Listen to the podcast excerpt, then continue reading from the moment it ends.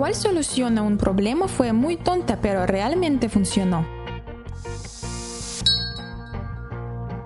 Uno de mis amigos es profesor y le resultaba difícil lidiar con los chicos haciendo DAFs en clase, así que empezó a hacerlos él también. De una manera súper tipo blanco tratando de encajar sin ritmo. Los niños se detuvieron. Compré un juego de sofás en una tienda este verano, con garantía de 24 horas y servicio de reemplazo. Una vez entregado, descubrí que una de las patas llegó agrietada. Pasé algún tiempo al teléfono con su línea de atención al cliente, solo para conseguir 15 minutos de recorrido. Decidí volver a la tienda con la pierna rota en la mano y conseguir un reemplazo. El servicio de atención al cliente me dijo que no había manera de que pudiera conseguir una pierna extra de la tienda. Tendría que presentar una reclamación por teléfono, tener mi número de factura, etc. Me di cuenta de que estaba vestido casi igual que los repartidores, así que entré en el muelle de carga y le dije al primer tipo que vi, necesito otra pierna que coincida con esta. No hizo ninguna pregunta, solo tomó una de otro sofá a juego y me la dio. Esa no es una solución tonta, es directamente diabólica. Una garrapata se metió en el jack de auriculares de mi teléfono. Las siguientes dos búsquedas en mi teléfono fueron, primera, ¿qué come garrapatas? Segunda, ruidos de apareamiento de la gallina de Guinea. Después de unos 15 segundos de sonidos de gallina de Guinea hembra, la garrapata se arrastró fuera de mi teléfono. Fui a cancelar una cita con el médico y me dijeron que había un cargo de 200 dólares si no se avisaba con una semana de antelación. Pregunté cuánto cobraban por reprogramar y dijeron que era gratis. Bien, entonces necesito cambiar la cita para dentro de dos semanas. ¿Tres semanas está bien? Sí, de acuerdo, está todo listo para dentro de tres semanas. ¿Algo más que pueda hacer por usted? Sí, necesito cancelar mi cita. Necesitamos una semana de aviso. Mi cita es dentro de tres semanas. Oh, de acuerdo, seguro. Gracias. No podía creer que hubiera funcionado. El ejército de Napoleón ganando el control de un área fingiendo que la guerra había terminado. Edith, para aquellos interesados. Aparentemente el ejército de Napoleón estaba teniendo grandes dificultades para conquistar a los austriacos que tenían una fuerte posición defensiva a lo largo del Danubio. El único acceso a la zona era a través del puente Tabor que los austriacos habían cableado con explosivos. Dos de los mariscales de Napoleón con unos cuantos granaderos decidieron caminar hacia el puente llevando banderas blancas y riéndose.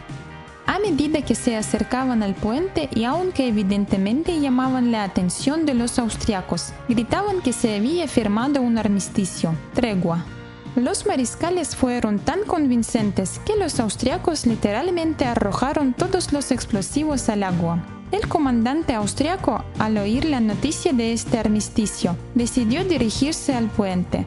Después de ver a los ejércitos francés y austriacos juntos, no tuvo más remedio que creer que la guerra había terminado. Como resultado, entregó el puente y la zona a los franceses. Momentos después, el comandante austriaco y su ejército se asombraron al encontrarse prisioneros de los franceses. Mi coche fue golpeado en una terrible tormenta de granizo. Pequeñas abolladuras en cada superficie del coche. Mi seguro solo lo catalogaría como una pérdida total y no quería abandonar el auto. Un amigo me dijo que como vivo en el desierto, el calor probablemente arreglará muchas de esas abolladuras con el tiempo. Eso es exactamente lo que pasó. Un año más tarde, tenías que buscar cuidadosamente para encontrar abolladuras donde solían haber cientos de ellas. Ignorar el problema lo arregló. Debiste dejar que lo anularan como pérdida total y luego comprarlo como un título de salvamento por 500 dólares. Nunca serías capaz de venderlo de nuevo, pero ya tendrías el dinero y parece que querías quedártelo. Conduje a un pueblo vecino a 80 millas de distancia con un faro quemado. El resto del faro se apagó mientras estaba en dicho pueblo. No tenía dinero y las tiendas estaban cerradas de todas formas. Estas eran de doble luz, así que aunque había perdido los dos faros, las luces altas funcionaban.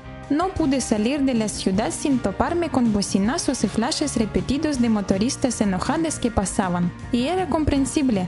¿Qué iba a hacer? Continué por la autopista y conduje unos 15 kilómetros antes de que me detuviera el primer oficial que me vio. Le expliqué la situación. El oficial no tenía sugerencias. Esto fue antes de los teléfonos celulares. Me dijo que podía irme pero que no llegaría a casa sin que me detuvieran de nuevo. Me detengo en la siguiente salida. Consigo agua gratis. La tiro al suelo, hago un lodo fino y lo unto sobre mis luces. Funcionó de maravilla. No más bocinazos o flashes. Pasé junto a varios oficiales. Mi padre tuvo un problema similar una vez. Una luz en la parte trasera de su remolque se apagó, así que solo pegó con cinta una linterna tras un vaso rojo en la parte trasera. Mi profesor de psicología nos habló de este paciente. Era una mujer de unos 40 años que sufría de toque paranoia. Todos los días, mientras conducía al trabajo, entraba en pánico pensando en si había dejado el rizador de pelo conectado e iba a quemar toda su casa.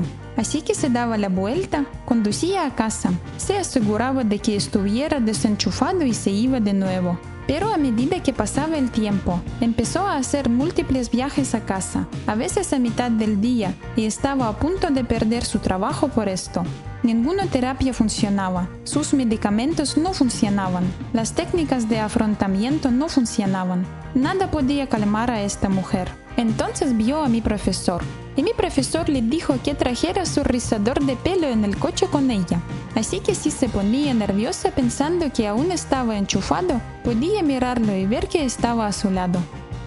Realmente arruinaría a esa mujer si alguien le regalara otro rizador. Disculpe, señora, ¿por qué hay cinco rizadores de pelo en su coche? ¿Solo cinco? ¡Oh, Dios! Tengo que ir a casa ahora mismo. Tuve que enviar una carta una vez. Los sobres no tenían adhesivo y no pude encontrar cinta en casa. Mi padre, que es casi tan viejo como Confucio, sacó un grande arroz de mi tazón y lo usó como adhesivo. Funcionó muy bien. Edith, ya que la gente sigue preguntando, solo era arroz blanco cocido que estaba comiendo para la cena. Lo creas o no, eso era una práctica estándar en la India hace unas décadas. No podía conectarme al Wi-Fi. Mi adaptador Wi-Fi no funcionaba bien y no se conectaba a nada. Así que hice clic con el botón derecho del ratón en el adaptador del panel de control. Hice clic en diagnosticar y Windows lo arregló automáticamente. La única vez que lo he visto funcionar. Aférrate a esa experiencia por el resto de tu vida. Puede que no vuelva a suceder jamás. Una solución recomendada oficialmente para un problema común con el Apple III era levantar la computadora 2 pulgadas y dejarla caer.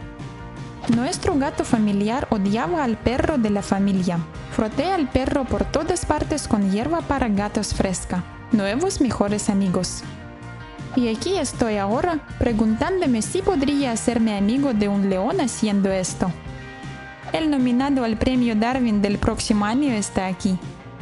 Mi hermana fue hospitalizada a los cuatro años por una acumulación de líquido en su cabeza. Se negó a beber la leche que le ofrecían en el hospital porque no tenía la vaca con gafas de sol en el lado de la caja que tenía la leche del otro hospital.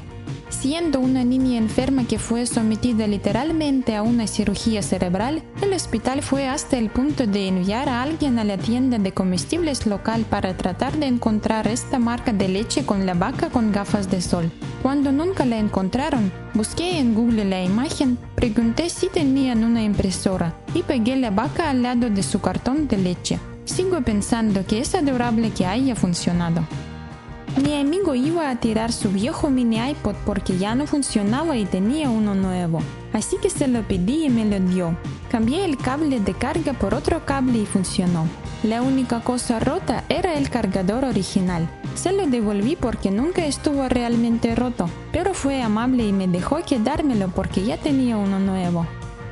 Había una casa de reposo en Alemania donde los pacientes con demencia no dejaban de escaparse instalaron una falsa parada de autobús frente al hogar de ancianos para que cuando los pacientes con demencia salieron del edificio, se sentaran en la falsa parada y esperaran el inexistente autobús.